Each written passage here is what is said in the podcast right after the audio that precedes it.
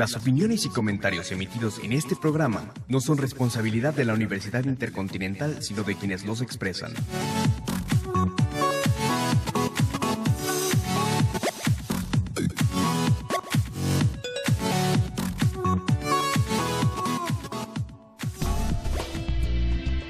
Bienvenidos a Educast, espacio radiofónico de reflexión de análisis sobre los diversos temas que tienen lugar en el ámbito de la educación y de la escuela en México. Este programa es producido por la licenciatura en Pedagogía.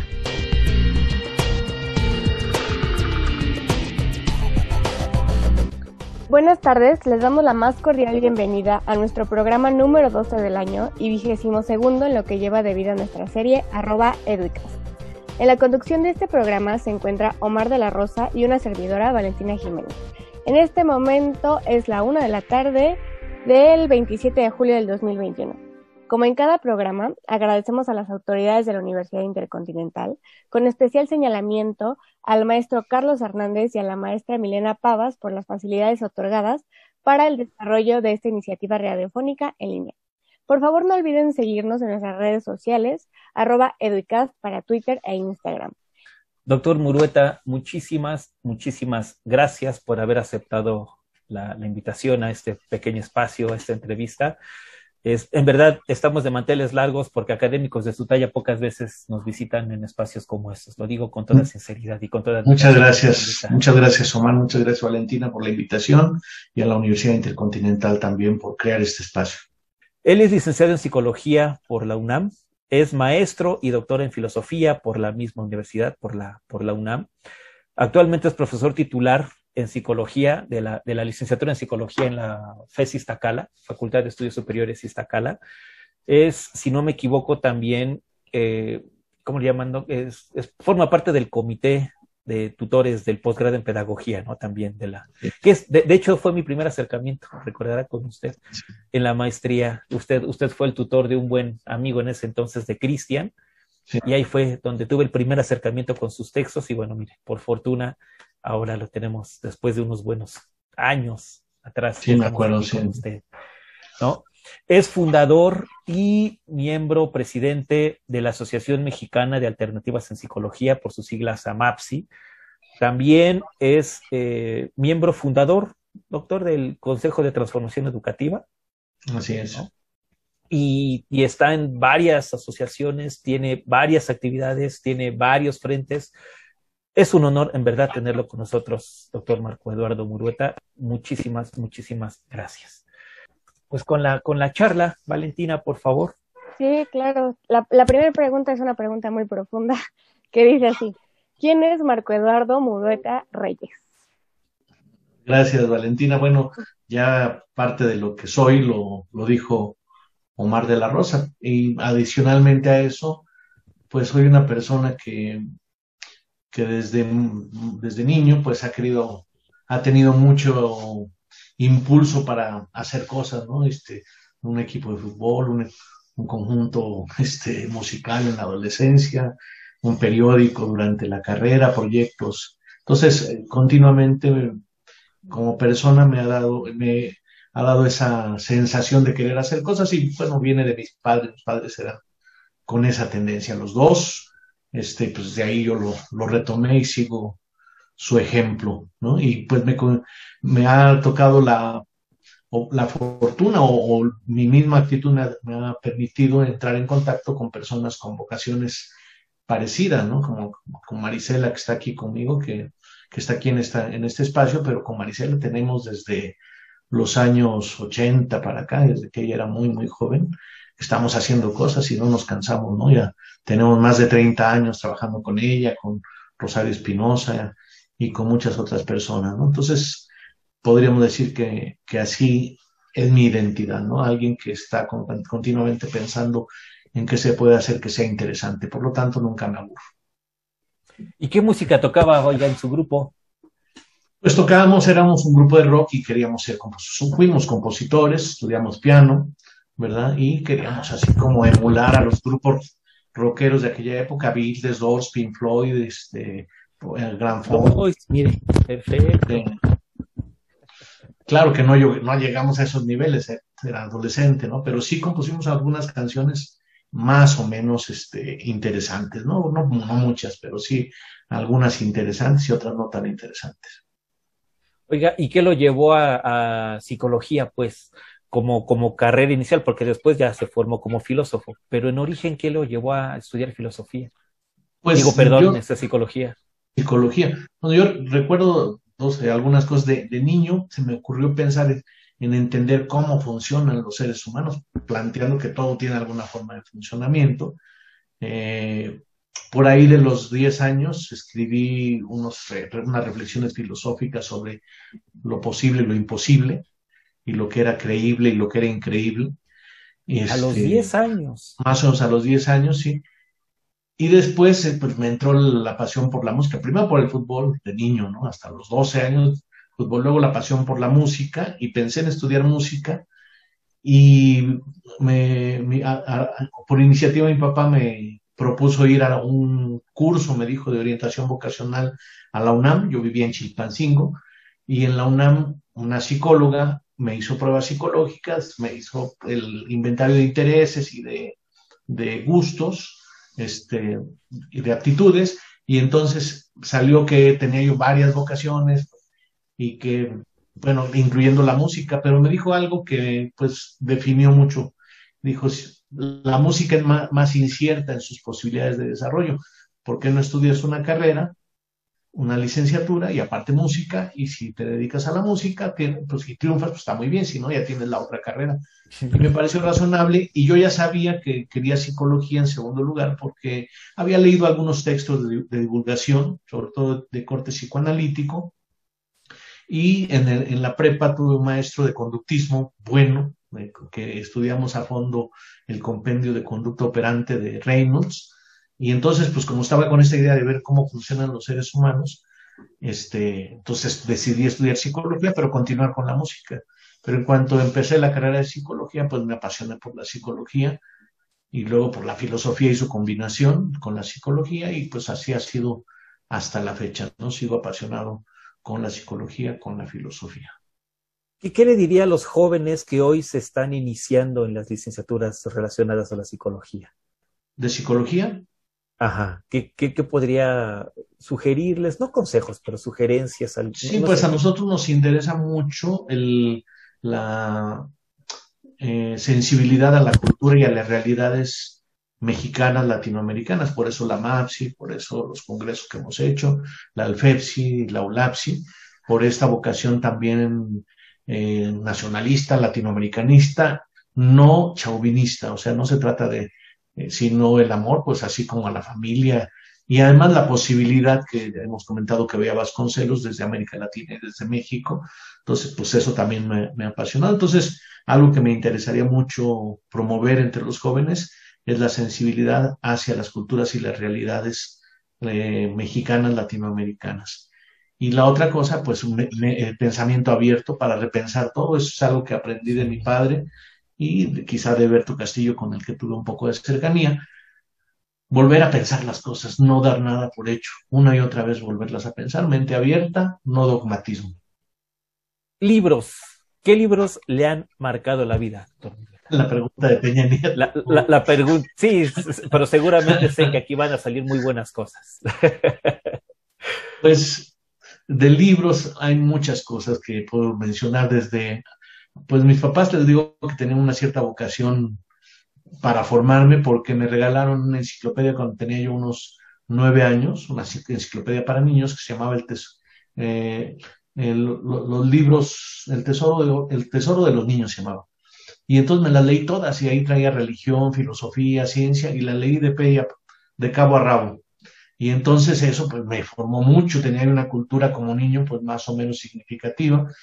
Luego, en, cuando tenía unos 11 años, mi papá me regaló un libro que se llamaba Cómo el hombre llegó a ser gigante, que también me marcó mucho, ¿verdad?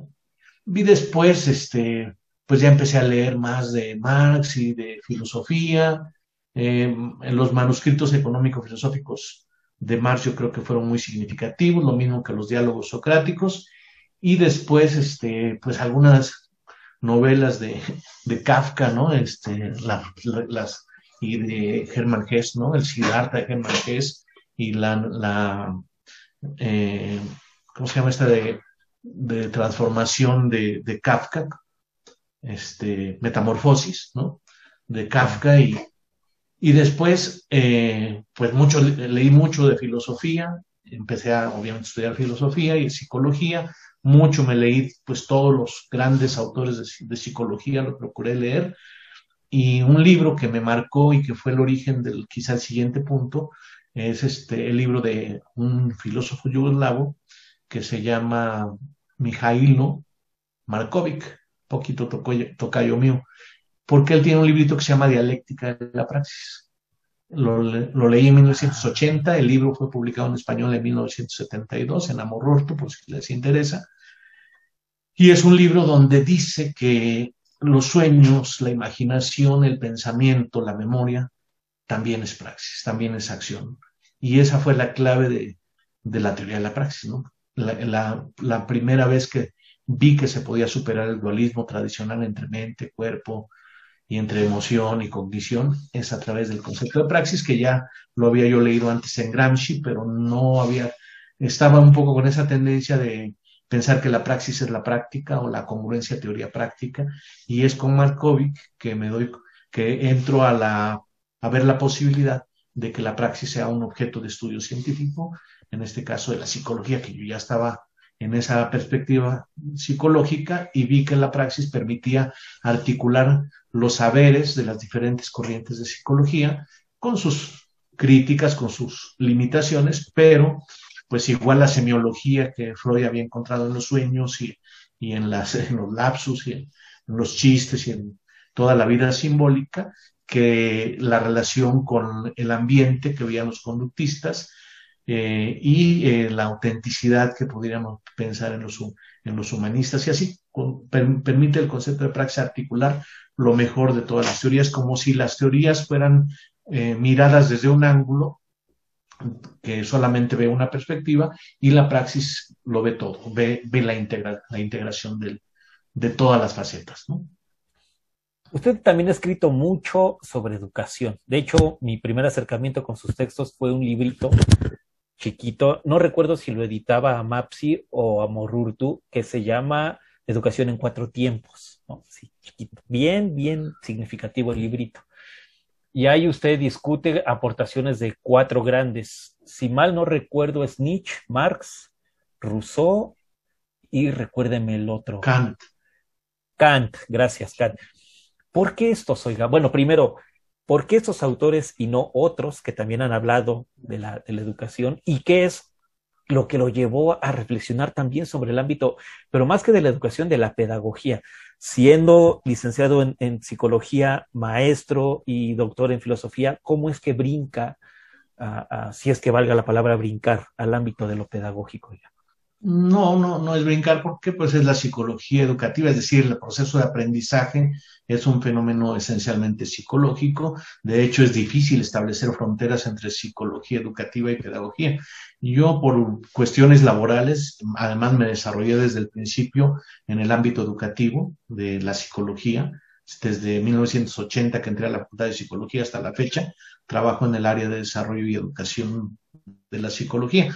Entonces, la educación, pues, uno de los elementos estratégicos de la vida de una persona, de la vida de, una sociedad. Entonces, este, eh, la educación, pues, es una parte que no puede eh, verse como por separado, está presente en toda la formación psicológica y, psicosocial. Y esos autores, eh, pues en realidad fue interesante porque yo estaba dando un seminario de el posgrado en, pedagogía, y los estudiantes, parte de mi metodología es que era la idea de producir algo a través del seminario. Y entonces tomamos la temática del seminario, que era filosofía educativa, ¿verdad? Y entonces les dije, eh, hacías una introducción, se ven los diferentes autores, etcétera, escojan alguno de ellos para procesarlo de manera original, que es, es el reto. Y entonces los estudiantes eh, eligieron a Marx, a Nietzsche, a Kant y a Rousseau. Y ya mi papel fue hacer una introducción, que es la que tú leíste, creo yo. yo. Ellos habían escogido los autores. Y bueno, cuando un grupo, una comunidad escoge algo, también tiene una, un sentido de por qué Y entonces encontré que eran filósofos de la transformación, ¿no? Es que eran cuatro filósofos que querían, que cuestionaban lo establecido y que y pensaban en una sociedad alterna, ¿no? Y eso fue lo que yo eh, analicé, las los coincidencias y diferencias entre Rousseau, Kant, Marx y Nietzsche, que una cosa interesante en la creación, que es parte del proyecto educativo, es la hibridación. O sea, hasta dónde la, la tradición es decir, Kant es totalmente una cosa y Marx es otra, ¿no? Pero bueno, es un reto para la creación hasta dónde realmente son totalmente separados o hasta dónde pueden, puedes encontrar puntos en común. Y es muy interesante eh, desarrollar con minuciosidad en qué consiste la diferencia.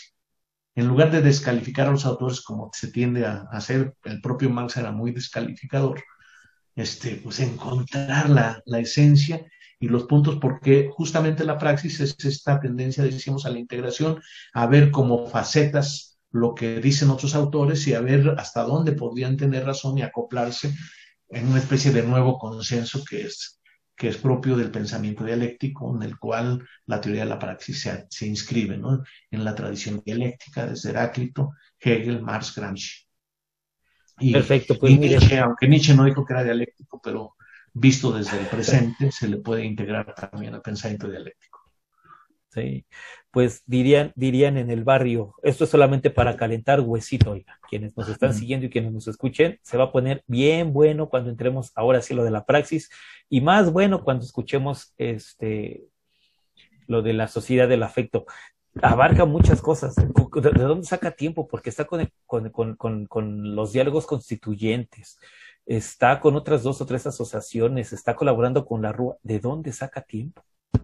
Eh, pues es una apariencia eso de que saco tiempo porque les digo yo, yo por lo menos a ver qué dice la gente más cercana como Rosario, pero bueno, ya no está. Pero este, yo me la paso bastante descansada, no, no me desgasto demasiado, pero lo que sí hemos logrado es hacer equipos. Y entonces esa es una de las claves de, pues de la potencialidad en general. Parte del proyecto de Sociedad del Afecto es la integración de de acciones, de actividades, de vocaciones, de talentos, porque eso potencializa eh, ahí sí exponencialmente, ¿no? Como dice Gatel, que crece exponencialmente, no sabe lo que es exponencialmente, pero la cooperación bien organizada, como un poco lo hemos demostrado a lo largo de muchos años que hemos trabajado en todos estos proyectos, genera una potencia tremenda, ¿no? Entonces, muchas cosas que se, que se me atribuyen a mí en realidad, pues son producto de otras personas, de equipos, y pues eh, lo que ha sido un poco mi papel es eh, contribuir mucho a hilvanar lo que son vocaciones o posibilidades de unos con los de otros y entonces al hilvanarlo se genera un resultado mucho más potente. ¿no? Sí, me consta y por fortuna y me siento realmente honrado porque he sido parte de esas hilvanaciones de usted, oiga. Muchas gracias. Pues eh, la primera canción, vamos a pasar a nuestra primera melodía, ¿vale? Por favor. Es Cantares con Joan Manuel Serrat. Cuéntenos por qué eligió esta canción. Eh, cantar, bueno, porque caminante no hay camino, ¿no? Se hace camino al andar, eso es, más bien Machado, ¿verdad? Machado, pero la canta Joan Manuel Serrat. Y pues todo lo que dice, ¿no? Esto de este, eh, nunca perseguí la gloria y me gusta verlos pintarse de sol y gran al volar, pues son, son cosas que reflejan un sentido de vida que viene de Machado, ¿no? Y este, y que sobre todo esto, ¿no? Cada, cada paso, cada momento, verso a verso, dice a los poetas, pero lo podríamos extender el verso a verso a todo lo que se hace, ¿no? Programa a programa, este, eh, podcast tras podcast, pues se hace camino al andar, ¿no? Entonces se va generando. Lo interesante es ver el camino que vas formando, porque la misma canción, la misma poesía dice, solamente ves estelas en la mar, es decir, cosas que se están diluyendo, ¿no? Pero no, la verdad es que es muy interesante ver cómo se va configurando hacia atrás, es mucho más eh, interesante, más, más impactante cuando dices, bueno, este año casi no hemos hecho nada y volteas y se han hecho muchísimas cosas interesantes y un poquito más difícil, no se ve tan claro, pero verlo hacia futuro. Lo que ahorita estás viendo como pequeños pasos, verlo como si ya estuviera hecho en el futuro y eso es todavía es más apasionante, aunque es menos claro, es un poquito más difuso, pero es más apasionante ver el futuro de cómo se está conformando paso a paso. Todo pasa y todo queda, pero lo nuestro es pasar, pasar haciendo caminos, caminos sobre la mar. Nunca perseguí la gloria ni dejar en la memoria de los hombres mi canción. Yo amo los mundos sutiles, ingrávidos y gentiles como pompas de Me gusta verlos pintarse de sol y grana volar bajo el cielo azul temblar súbitamente y quebrarse. Nunca perseguí la gloria. Caminante, son tus huellas el camino y nada más. Caminante, no hay camino, se hace camino al andar. Al andar se hace camino y al volver la vista atrás, se ve la senda que nunca se ha de volver a pisar. Caminante, no hay camino, sino estelas en la mar. Hace algún tiempo en ese lugar donde hoy los bosques se visten de espinos, se oyó la voz de un poeta gritar, caminante no hay camino, se hace camino al andar golpe a golpe, verso a verso. Murió el poeta lejos del hogar, que cubre el polvo de un país vecino. Al alejarse le vieron llorar. Caminante no hay camino, se hace camino al andar, golpe a golpe, verso a verso. Cuando el jilguero no puede cantar, cuando el poeta es un peregrino, cuando de nada nos sirve rezar, caminante no hay camino, se hace camino al andar, golpe a golpe, verso a verso, golpe a golpe, verso a verso, golpe a golpe, verso a verso. Pues ahí está la primera melodía, doctor Norta, mil, mil, mil gracias. Y pues nuevamente un saludo, por ahí decían que desde Tabasco nos escuchan. Sabrán que quienes ahorita amablemente nos están acompañando, este podcast ha llegado a, ¿te acuerdas los países, Valera? Alemania, España, España Canadá, Colombia o, o Venezuela. Colombia, Guatemala, México, Rusia. Teníamos algunos oyentes por Rusia. Así que cuando escuchen este programa, los, los, las personas que nos han seguido desde aquellos lugares lejanos, también un abrazo para ellos, con todo gusto. ¿Por qué no? Por supuesto. Dice así, es la teoría de la praxis. Es muy buena pregunta.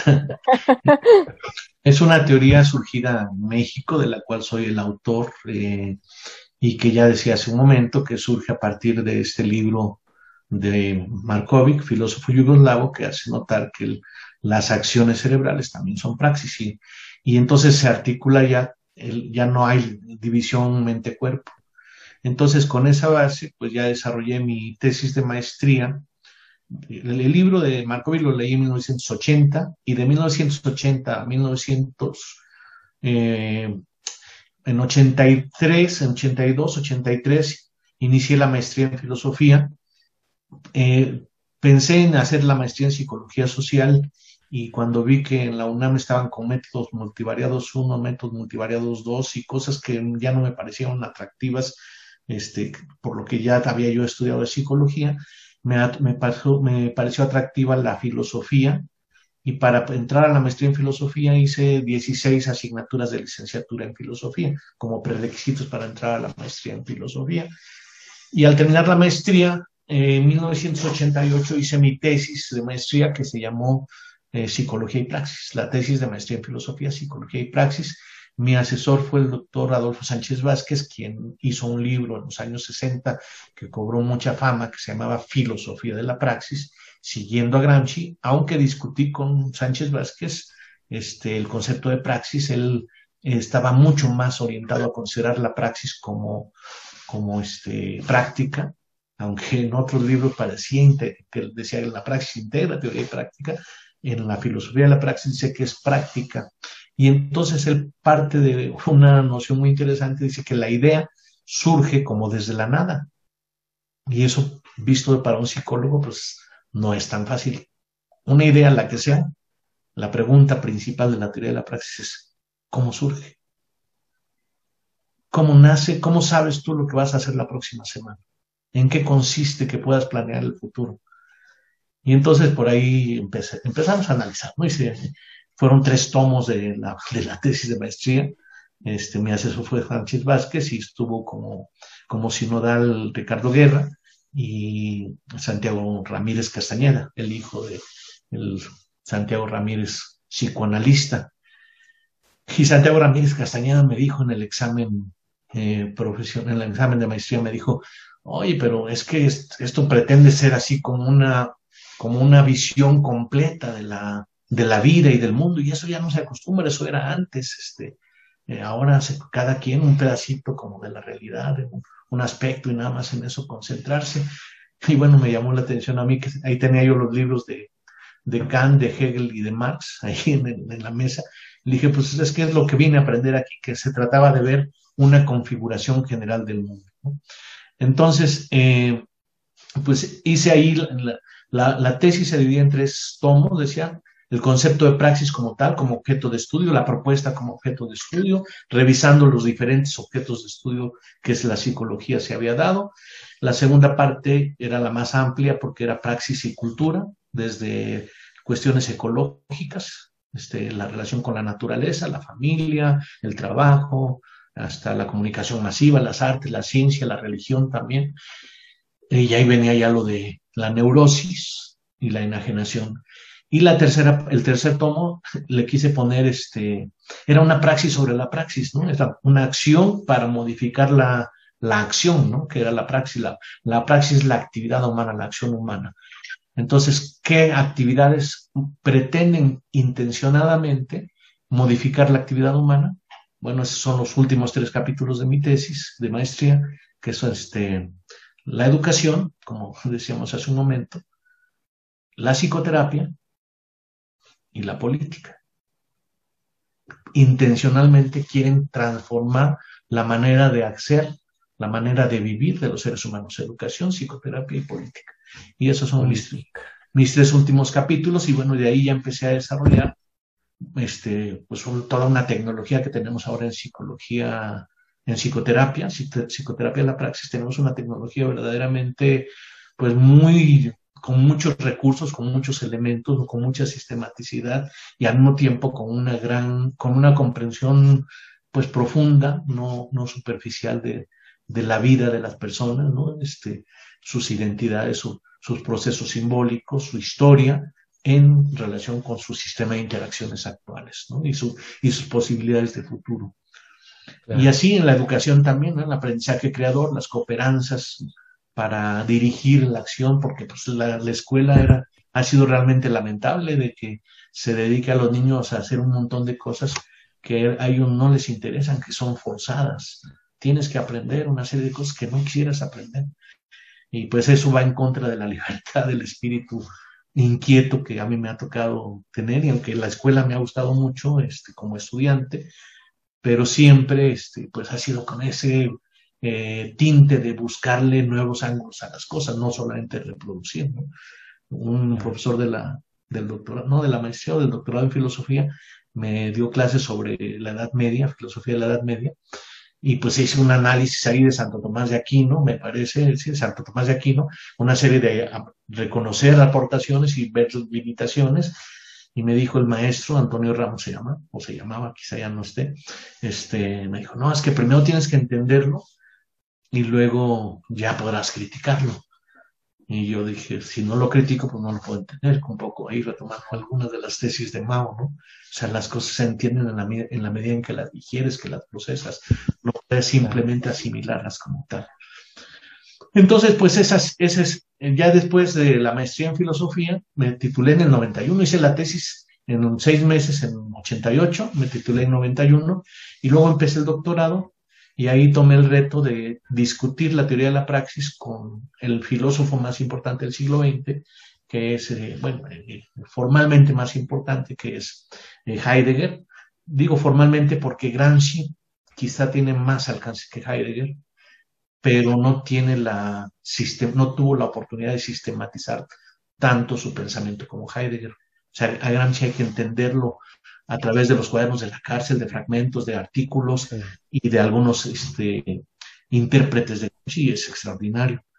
En cambio, Heidegger pues, es una obra, es, hizo una obra muy influyente. Ustedes saben que el existencialismo este, pues, ha sido muy influyente durante el siglo XX, ¿no? Es la configuración de la angustia individual, que ellos la pensaban como ontológica, es decir, se piensa que la angustia es ontológica, la inhospitabilidad del mundo, y visto ya desde teoría de la praxis, y es parte de lo que discuto en, mi tesis de doctorado, que luego se publicó como libro, este, no el ser para la muerte, sino el ser para la vida. Él habla del ser para la muerte, de la angustia, y ahí, a pesar de que Heidegger es muy cercano a Nietzsche, se parece ahí un poco más a Nietzsche. Este, Heidegger es, este, leyó mucho a Nietzsche y lo admira mucho a Nietzsche, pero su filosofía es más neocantiana y en todo caso es schopenhaueriana comparado con, con, Nietzsche, ¿no? Porque Nietzsche dice, no, la felicidad es la realización.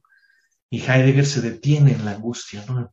En la inhospitabilidad, en, en la decisión de, de, ser el, de ser el, la impersonalidad en el uno, en el cualquiera, o en el sí mismo propio, ¿no? Este, entonces, eh, hago una discusión con Heidegger en mi tesis de doctorado, ¿no? Y entonces mi, el libro se llama así Heidegger frente a la teoría de la praxis, lo cual ha llevado a algunas personas a suponer que la teoría de la praxis y Heidegger son muy afines. Y sin duda hay algunas cosas que Heidegger aporta a la teoría de la praxis, pero en esencia son este, dos perspectivas más bien alternativas, o, Heidegger o la teoría de la praxis, ¿no? O el formalismo de Heidegger o el dinamismo de la teoría de la praxis, podríamos decir. E, esto último eh, me, genera una, una, una, pregunta concreta, pero ha dicho tantas cosas que quiero preguntar también muchas cosas para, para, para, para aprovechar este tiempo. Oiga, dirán que por ahí el chisme es pedagógico, ¿no? El chisme es bien pedagógico. Y usted se formó con uno de los grandes filósofos de nuestro país, oiga, Adolfo Sánchez Vázquez.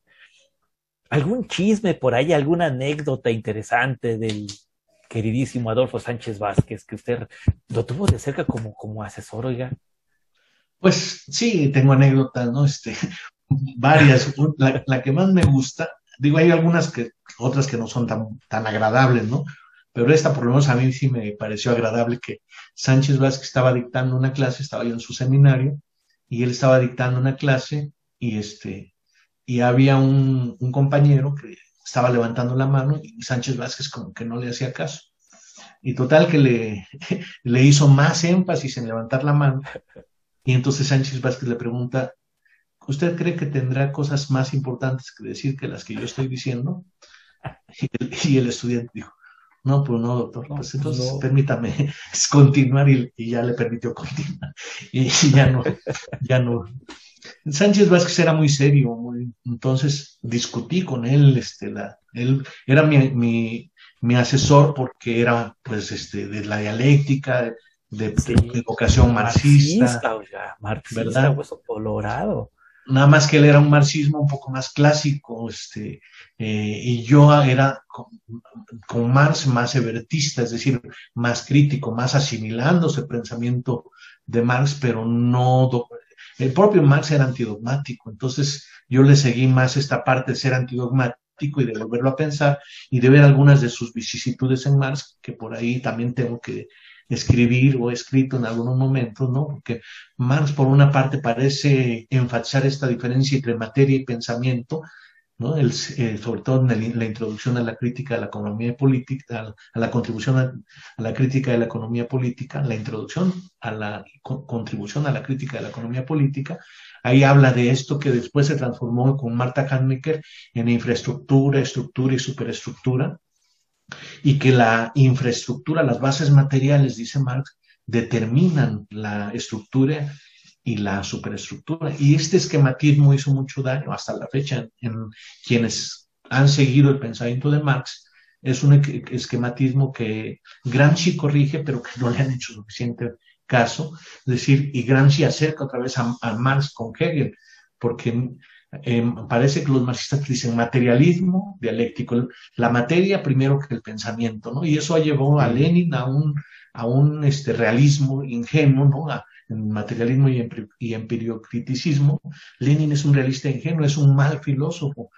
Y lo que hay que entender eh, en Hegel es que no hay realidad sin perspectiva. Entonces, esta dicotomía entre materia e idea que ha sido tradicional, sobre todo en la bibliografía soviética, este, está equivocada, porque la idea y la materia no son dos cosas distintas, como ya lo vio por ahí Ulises Molines también. O sea, la, la, la, la idea es es la expresión de la materia, no está disociada, no son dos canales. Y la materia se configura como idea, también con perspectiva histórica.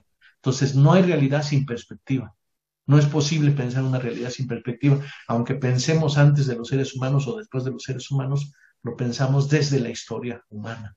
Cualquier cosa, ¿no? Si hace calor, si había volcanes antes de, de que existieran seres humanos, pues son volcanes que tienen un significado para los seres humanos. Entonces, estamos eh, inmersos en la significatividad de la historia humana. Lo que es importante es darle ese sentido histórico.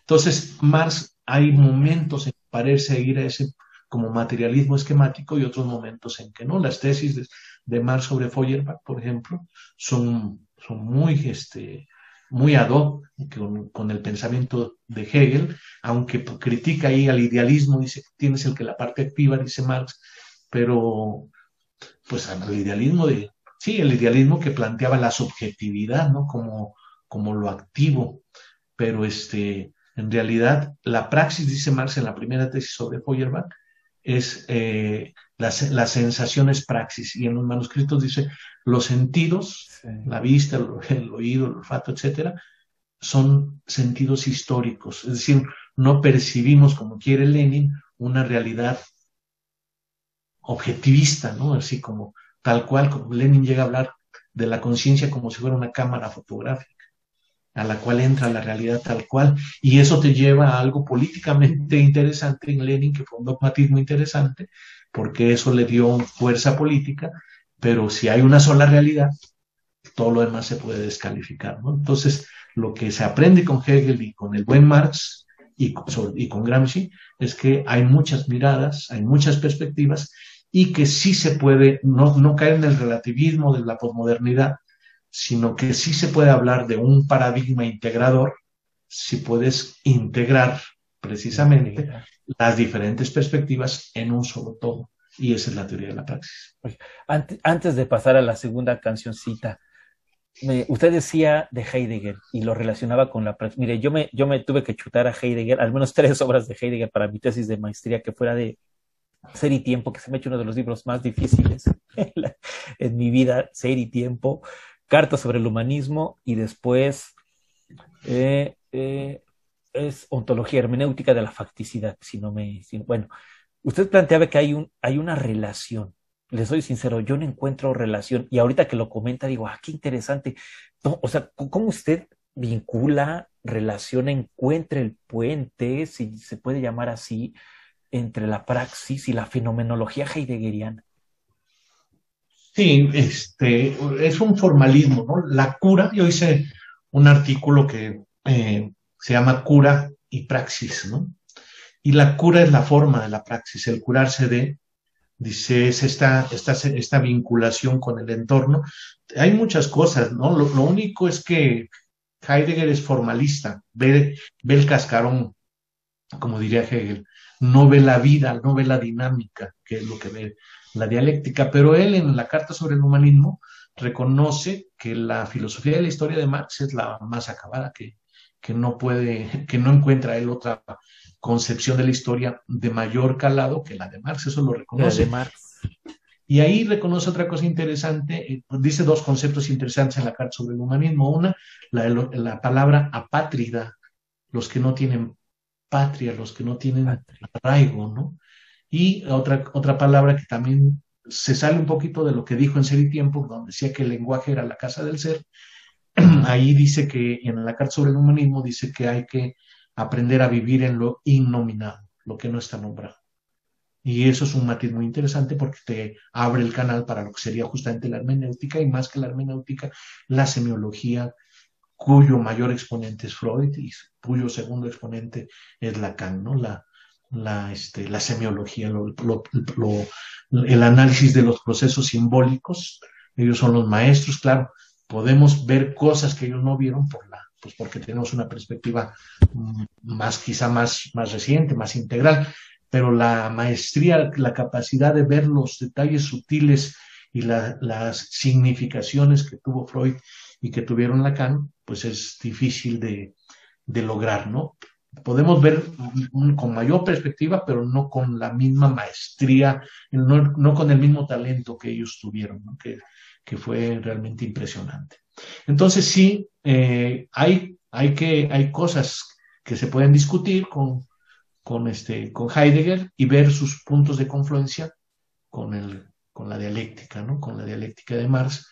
Eh, hay muchas diferencias, pero por ejemplo, ya habla del ser con, ser con el otro. ¿no? La, yo le estoy, se puede arreglar y decir no es ser con el otro, sino sino ser con la comunidad, sería la, visión latinoamericana, que es muy diferente ya nomás el, el, amor al prójimo de, de, Jesús de Nazaret, o ser con el otro, o ser con los otros de Heidegger. Siempre Heidegger se centra en el individuo, el existencialismo es la vivencia individual y le hace falta conectar con la identidad y la vivencia colectiva, la comunidad, que es lo que sí podemos aportar desde América Latina y que parece que ni Occidente, bueno, ni Europa, ni, ni Oriente tiene este sentido de comunidad que tenemos en América Latina y por eso acá surge el proyecto de Sociedad del Afecto. Ya que anunció Sociedad del Afecto, eso vendrá después de nuestro siguiente corte musical. ¿Cuál es la segunda canción? Muchas gracias. Qué interesante. Esto, esto es Ah, más que entrevistas, es una clase magistral. Y le aseguro que no solo lo pienso yo, ¿eh? sino todos quienes estamos conectados. Estamos bien, bien, bien entrados en, su, en sus reflexiones. ¿Cuál es la segunda canción? La segunda canción es Así hablaba Zaratustra de Strauss. ¿Y por qué eligió esta canción? Creo que es la introducción, ¿no? Me parece. Sí. ¿Por qué eligió esta canción?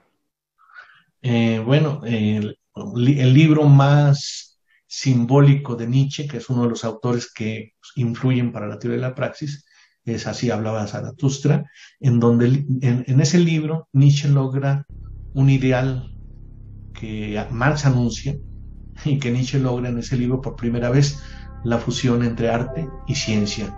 Así hablaba Zaratustra es literatura y es ciencia.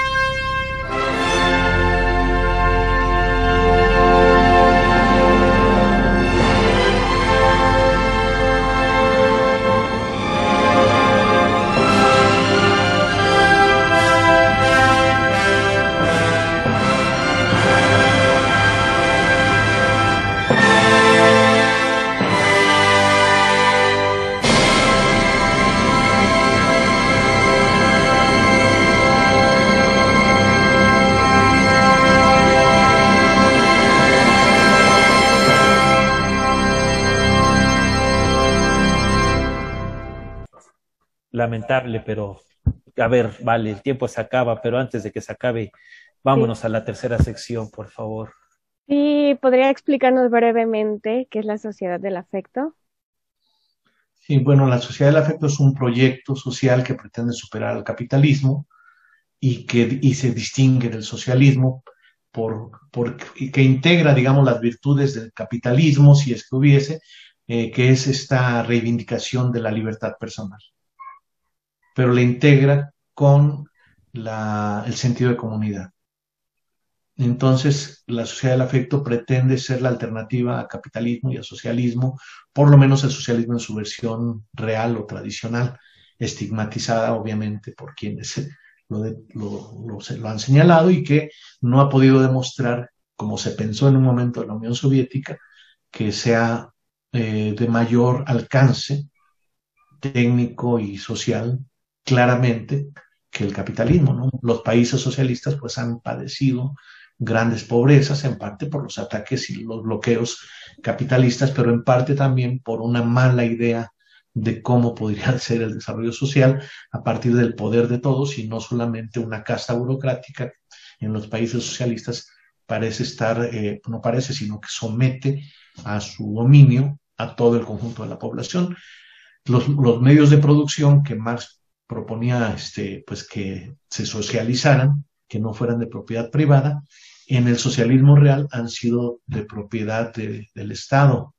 Y entonces los, los que no son integrantes del, del buró estatal, pues son empleados, son asalariados. Se mantiene pues el esquema que Marx hubiera querido que se superara. Entonces, con la sociedad del afecto estamos tocando el punto clave eh, que, el, que el capitalismo, la sociedad occidental en general, ha ido desechando, que es el afecto.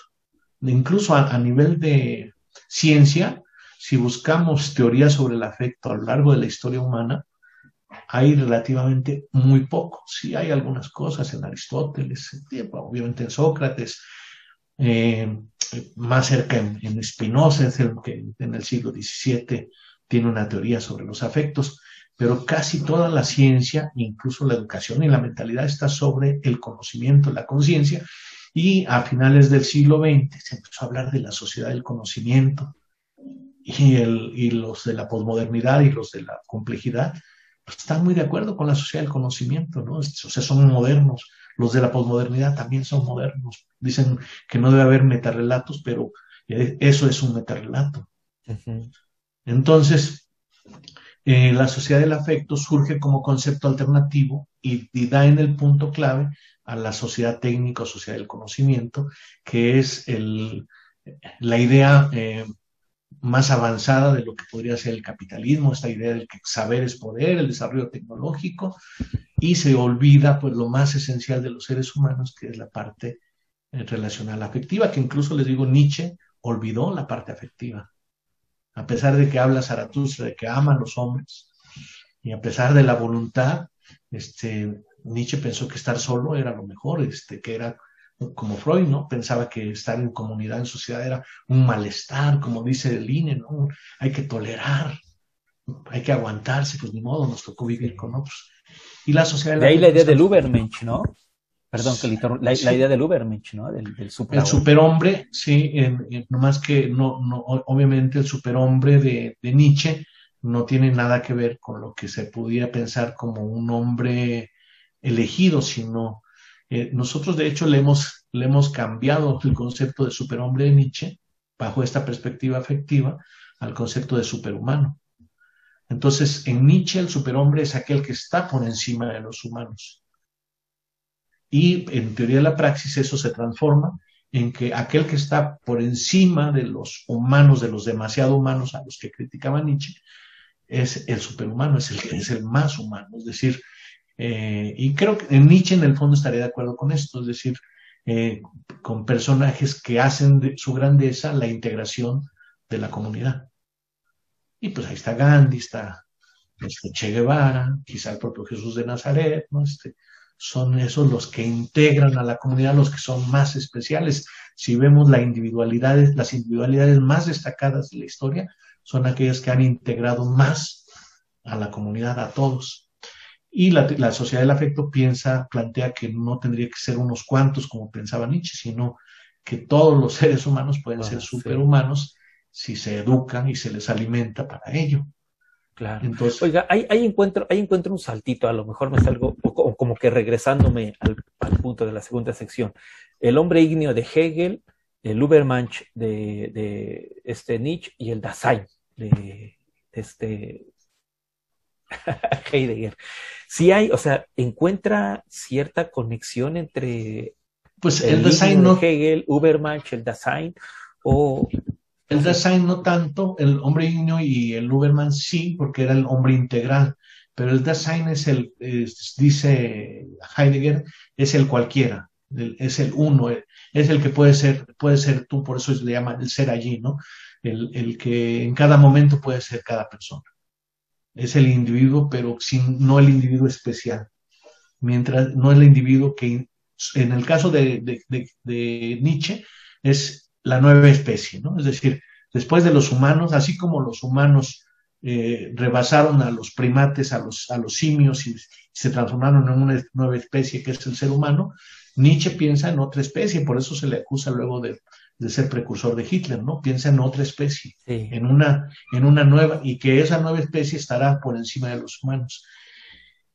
Y la teoría de la praxis dice, no, el, el superhumano no es otra especie, es, es solamente otra etapa, otra, otra etapa de la vida humana que se deshace de sus lastres, eh, pues de, de, esa sociedad tan mediocre y fea que ve eh, Nietzsche, ¿no? Este, llena de, de, hipocresías, de traiciones y todo lo que se puede denigrar historia humana, pero no como si fuera un proceso biológico este, que te transformara en otra posibilidad, sino un proceso psicológico, cultural, que te permite acceder a una nueva etapa y esa es la sociedad del afecto. La sociedad del afecto sí es el quinto sol, sí es el superhumano, ¿no?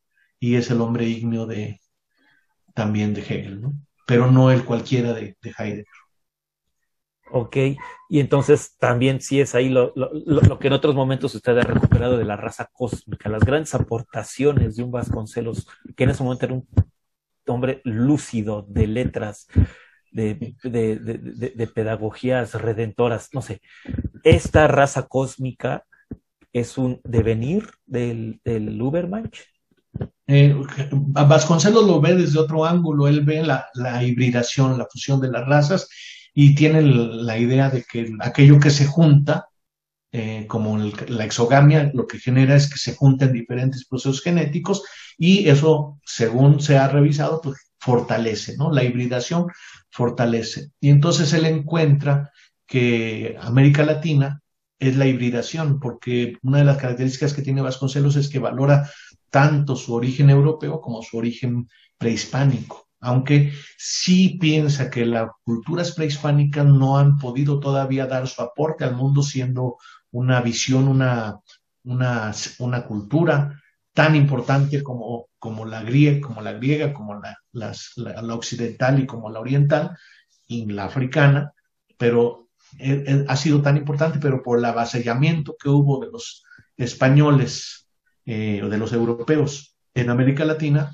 esa, esa aportación cultural originaria, milenaria, está sometida, está adormecida. Entonces, sí ve el advenimiento de una nueva era y curiosamente coincide en este caso con teoría de la praxis en llamarle sociedad amorosa, porque es la característica eh, destacada de América Latina, su sentido de comunidad, su sentido de afecto. Somos la reserva afectiva a pesar de los narcos y todo esto que pareciera que estamos perdiendo, pero todavía la familia, la pareja, la, la maternidad, la paternidad, los hermanos tienen un significado mucho más especial en América Latina que en cualquier otra parte del mundo.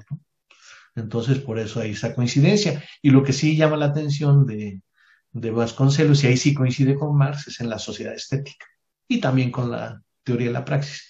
En la sociedad estética es cuando ya estamos más allá, ya no, te, ya no hay un problema de afectividad y entonces hay una sobreproducción y entonces la gente se dedica la vida a disfrutarla, a jugar, a, a sentir y entonces trabaja, piensa Marx, no por, no por necesidad, sino por placer, por hacer cosas interesantes como algunos ya medio lo hemos logrado, ¿no?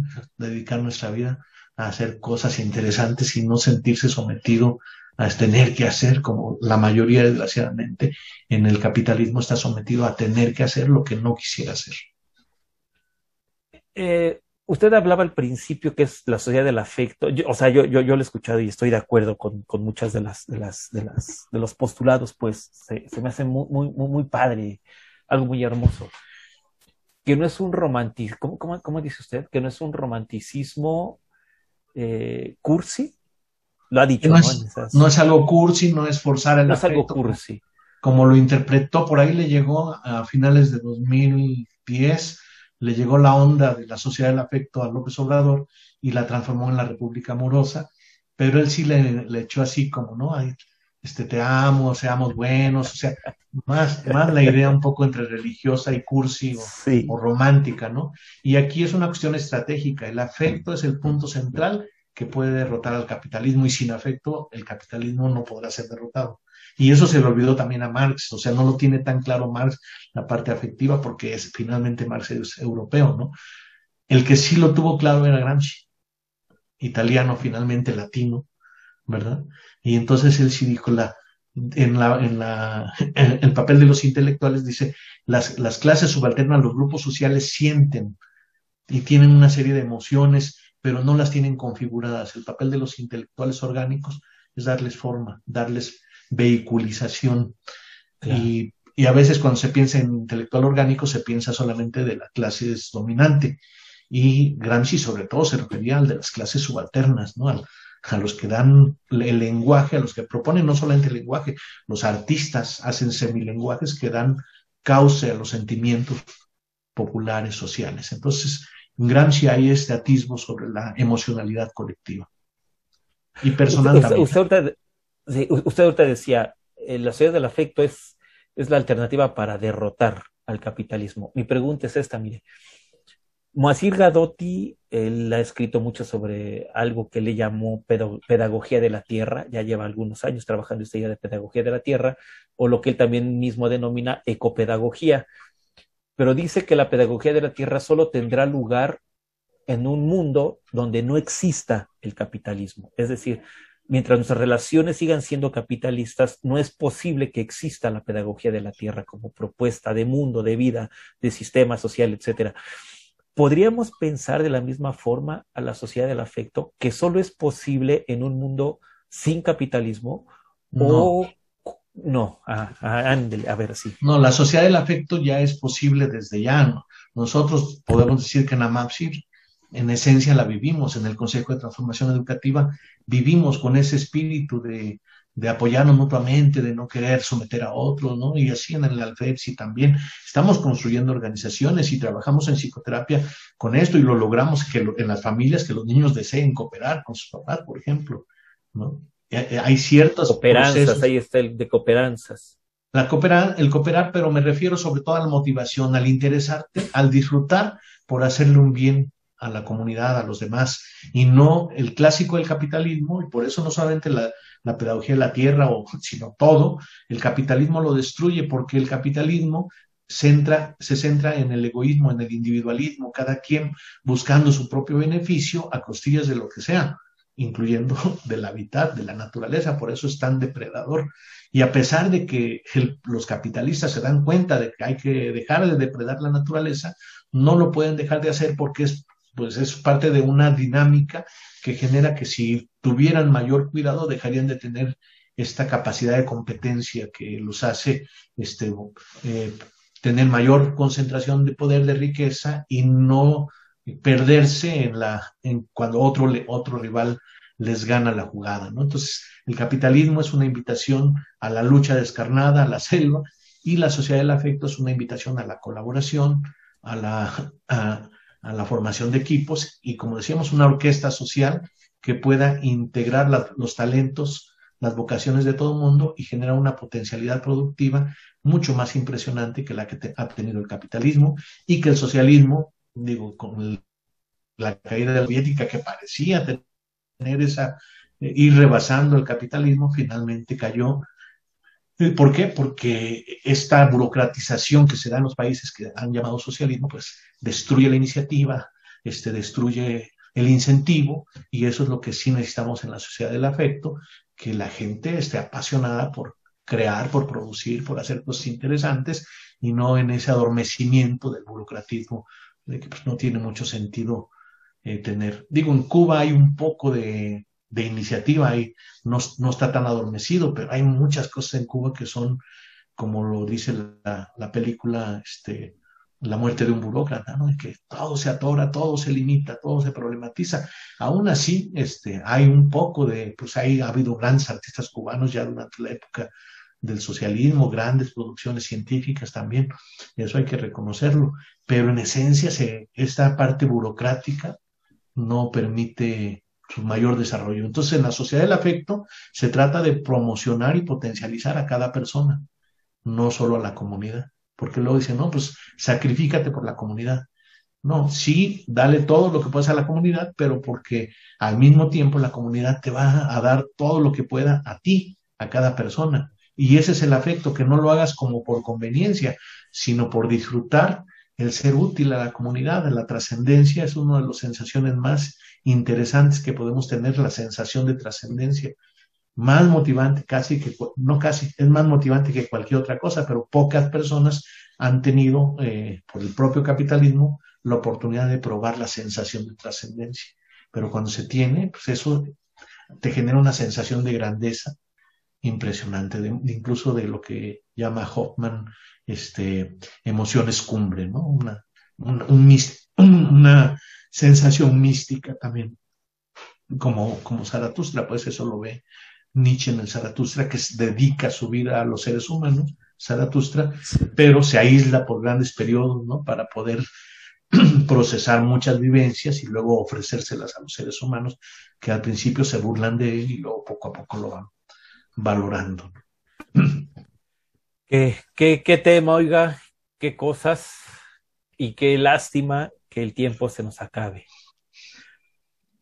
Ha sido un goce, un placer, doctor Mureta, como siempre, escucharlo, aprender de usted, ¿no? Es en verdad eh, muy valiosa sus reflexiones, sus aportes, todos los frentes que cubre y quienes hemos tenido la oportunidad de seguirlo en varias de sus facetas. Eh, sabemos que es un académico serio, responsable, crítico, humilde, afectuoso, ¿no? Y que no solo su, y, que su, y que su discurso no cae en la demagogia, sino realmente intenta vivir eso que usted, de lo que usted habla, de lo que usted escribe. Y eso, créame que es bien importante, se valora y se reconoce y se aprecia muchísimo, doctor Murat. En verdad, muchas, muchas gracias. Eh, antes de pasar a la última canción, vale abrir, abrir micrófonos y pues darle un fuerte y gran aplauso, aplauso el regalo que nos ha hecho, regalo que nos ha hecho Bravo. Gracias. Felicidades, doctor. Gracias. Felicidades, doctor. Gracias, un abrazo. Felicidades, Marco. Muchas felicidades, Marco. Gracias. No hay que parar, hay que parar, doctor. hay que parar, doctor. Salgo a caminar por la cintura cósmica del sur. Piso en la región más vegetal del viento y de la luz. Siento al caminar toda la piel de América en mi piel y anda en mi sangre caudal. Sol de Alto Perú, rostro Bolivia estaño y soledad, un verde Brasil besa mi Chile y mineral. Estuvo desde el sur hacia la entraña América y total, pura raíz de un grito destinado a crecer y a estallar.